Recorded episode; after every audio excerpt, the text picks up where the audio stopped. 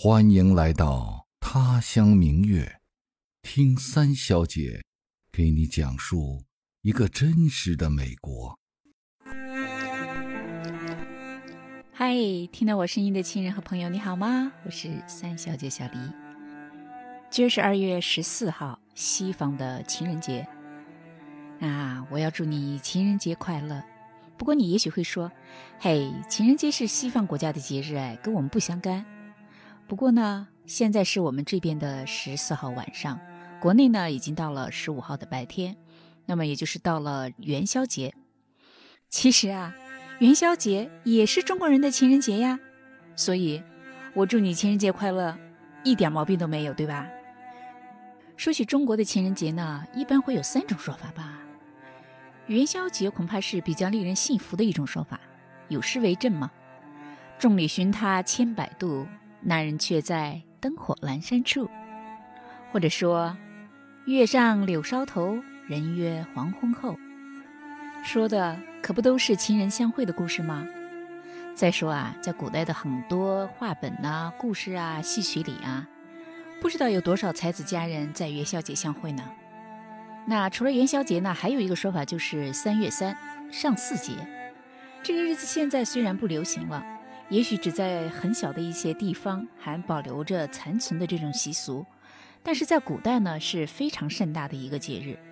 那个时候啊是春天嘛，都要去郊外游春，踏青宴饮，曲水流觞，而且还有祭祀、载歌载舞。正是春天嘛，春情萌动的时候，自然而然的就成了年轻人互相表白、互相追求、互相相爱的日子。嗯，其实现在在国内。大多数情况下是把七夕当做情人节的，七月七，牛郎织女会鹊桥。但是我自己呢，其实给我们学生讲的比较多的还是元宵节，也不是说我给学生讲的多的是元宵节。其实刚开始我还是按照国内的说法是说七夕的，但是呢，没想到我第一年跟我们学生讲七夕的时候就被我学生问住了，为什么呢？嗯，文化不太一样吧。他们觉得我们认为这个牛郎织女相会的浪漫故事有很多的纰漏，什么意思呢？他说：“首先，你看七仙女儿他们偷着下凡，这本来就是一件不对的事情。而且下凡之后呢，牛郎又偷着去看人家女孩洗澡，还偷着藏了人家女孩的衣服，不让人家回到天上去，就是错上加错。七仙女儿怎么可能会爱上这样一个人？再说。”他们觉得他的姐姐他们不可能扔下他一个人啊，他们是仙女哎，肯定是有法术的嘛。就算没有法术，也不可能把自己的妹妹扔下不管，他们自己逃回去吧。就算逃回去了，难道他们不会想办法再来救自己的妹妹吗？嗯，这个地方说不通。而且啊，最重要的是，我们不是说，之所以牛郎织女鹊桥相会那么令人感动。是因为牛郎织女一年才能见一次，对吧？天上一日，地下一年嘛。可是到了故事的结尾呢，牛郎已经乘着牛皮，带着两个孩子追到了天上，而且都已经化成了星星。虽然中间隔着银河，但是他们都已经在天上是星星了呀。那就算是天上一日，地下一年，地下的一年不就是天上的一日吗？那他们不是天天见面吗？你知道吗？我学生第一次这样问我的时候，我都给问懵了。哎，我想了想，对呀，人家说的一点都没错呀。抛开牛郎的品质和他们俩是否是真正的相爱这个问题不说，这个时间真的是有问题的呀，这个逻辑上说不通啊。所以呢，从那以后我就不给他们讲七夕是中国的情人节了。每年到了二月十四号情人节的时候呢，我就会给学生说。在古代啊，元宵节才是中国的情人节，然后给他们分享一下过元宵的习俗啊，闹花灯啊，猜谜语呀，吃元宵啊什么的，还挺热闹的。最起码没有学生在质疑这个节日的逻辑上的合理性。至于美国这个二月十四号成为情人节的这个来历呢，有很多的说法，但不管怎么说，都绕不开一个人。这个人呢，他的名字就叫 Valentine。中文呢翻译成瓦伦丁，那是一个悲伤的爱情故事。瓦伦丁呢是被国王下令处死的。据说啊，在行刑前的那天早上呢，瓦伦丁给他的心上人写了一份情书，落款是 “From your Valentine”，意思就是说，这份信呢是来自于你的瓦伦丁。那一天呢就是二月十四号。后世的人呢，为了纪念他们的爱情，就把这一天定为 Valentine's Day，也就是现在的情人节。对了，要说一下的是呢，情人节是中文的翻译，真正这个节日在英文里面，它的名字就叫做 Valentine's Day，瓦伦丁日。当然啦，虽然现在的情人节呢有很多这种商业因素，但是呢，不管是送巧克力也好，送礼物也好，送花也好。本质上其实还是一种爱的表达，所以呢，在西方国家，Valentine 这个名字呢就成为了情人的代表，不管男孩女孩都用。如果呢你要送一件礼物给你的心上人，美国人经常会说 “Be my Valentine”。你要直译呢，就是说成为我的瓦伦丁。那翻译过来呢，就是说成为我的情人，成为我的心上人，这个意思。但是这里其实要说一下的是，中文的翻译其实不是那么准确。怎么说呢？因为“情人”这个词是有歧义的。嗯，尤其是在现代社会，呃，很多时候呢，情人都是暗指第三者的。可是呢，Valentine's Day 它的这个情人其实是指的有情人，就是说，不管是情侣，还是父母，还是父子，还是朋友。甚至单位上的同事都是可以的。比如说，我有个朋友，他们单位吧，每年到了这一天呢，都会组织活动给大家送巧克力，不管男女哈，都会送那种心形的大红的盒装的那种。所以，他这个情人的意思呢是广义的，不是我们狭义上说的那种情人。哎，你知道吗？在美国呢，有两种人最热衷过情人节。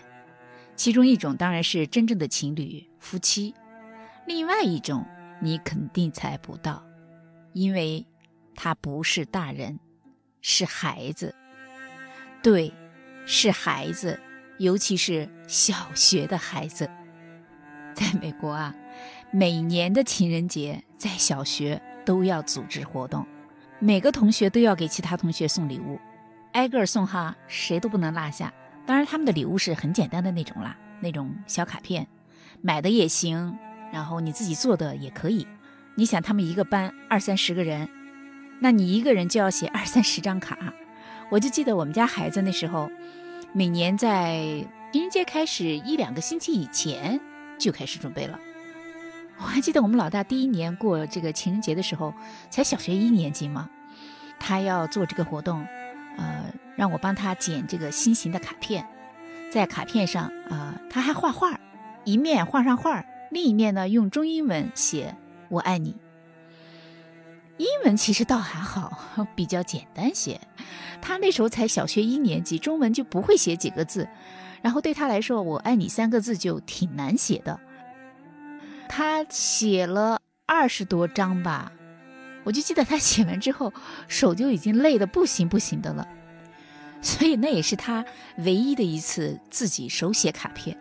从第二年开始，就出去买卡片了。到了情人节的时候呢，这种给小孩子用的这种小卡片，各式各样的特别多。从那以后，包括我们家老二上学之后，每年的这个 情人节的卡片，我们都要买很多很多张。他们只需要把同学的名字写上去就可以了。当然，除了送卡呢，可能还会送点别的小东西，比如说巧克力啊、棒棒糖啊之类的。所以每年那天他们回来的时候呢，自己也会拎一个小袋子，里面装的满满的。如果你不了解这个情况，乍一听说，哎，一个人在情人节那天送出去几十份礼物，也收到了几十份礼物，是不是觉得莫名惊诧？其实呢，这在美国是很正常的。所以美国人过这个情人节呀，是打小培养起来的。在美国呢，表达爱是非常正常的一件事情，而且呢，他们从小就知道，Valentine's Day 是一个表达爱的节日，并不仅仅是说成年人之间的这种爱，而是对你喜欢的所有的人的爱。就这样，年复一年，耳濡目染呢。等他们长大之后，自然就知道在这个节日要怎么样去表达自己的爱。老美的情侣之间、夫妻之间，情人节是一个特别重要的节日。你什么时候不送礼物都可以，但是这个日子一定一定要给对方送礼物。通常情况下呢，送花、送礼物、正式的晚餐，一样也少不了。有些结婚成家有孩子了的，甚至呢会请保姆来照顾孩子，他们自己单独出去过一个浪漫的夜晚。年轻人呢，尤其是挖空心思、不惜代价给对方送礼物。说到这儿呢，给你讲一个特别可乐的事儿，是我先生的一个同事，他有一年呢在情人节的时候，算是下了血本，给他老婆呢买了一条钻石项链，可是呢。他老婆的那条项链居然被人给偷了，他就特别生气。他生气的并不是说他老婆把项链丢了，而是因为他买项链的时候并不是全款买的，而是分期付款买的。所以项链丢了之后呢，他还得按月再付那个项链的费用，所以他就很郁闷，说：“我的情人节礼物居然送给了一个贼。”说到礼物呢，那我们也算是入乡随俗，嗯，每年的情人节呢，也多少要意思一下。其实呢，到美国来之前，我们对情人节是完全没有概念的。第一年的时候呢，我记得那天我们正好一帮人去超市里买东西，那天超市里呢都是按情人节的主题布置的，到处都是那种大大小小的心形的装饰，气球啊。各种礼盒啊，巧克力呀，糖果啊，花篮啊什么的，颜色呢都是红的呀，粉的呀，就你看着都那种飘飘冒星星的那种感觉。因为那是我在美国的第一个情人节嘛，他同学就起哄，让他给我买东西。然后我老公就想半天，他说：“哦，那我给你买冰淇淋吧，因为美国的冰淇淋特别好吃。”你知道我老公是一个典型的理工男，真的是直的不能再直了。他给我送什么东西都是以实用为主，所以呢，他压根儿就没想着说，哎，你送巧克力呀，然后送玫瑰花呀什么的。说实话，我老公心里其实是不喜欢过情人节的，因为他说，你是我老婆又不是我情人，为什么要跟你过情人节啊？说起来呢，有这种想法的人也不是他一个。我记得我一个朋友给我说，她老公更绝，人家不说我不给你买花，而是回来说，今天的花呀太贵了，他要拒绝买花，作为对情人节花价上涨的抗议。后来呢，在我的抗议下，我老公也给我送过玫瑰花呀什么的，可是呢，还是本着实用的这种原则，再加上我也不喜欢玫瑰，他就每年挑一种他自己特别喜欢的盆花，然后送给我。光兰花前前后后就送过十几盆，所以呢，不用说，他今年的礼物你也猜出来是什么了？对，还是一盆花不过今年他换了一种品种，不再送兰花了，他送了我一盆粉红色的风信子，还挺漂亮的，嗯，而且还特别香。不过呢，特别可乐。我问他，哎，你知道这什么花吗？他说不知道啊。我就乐了。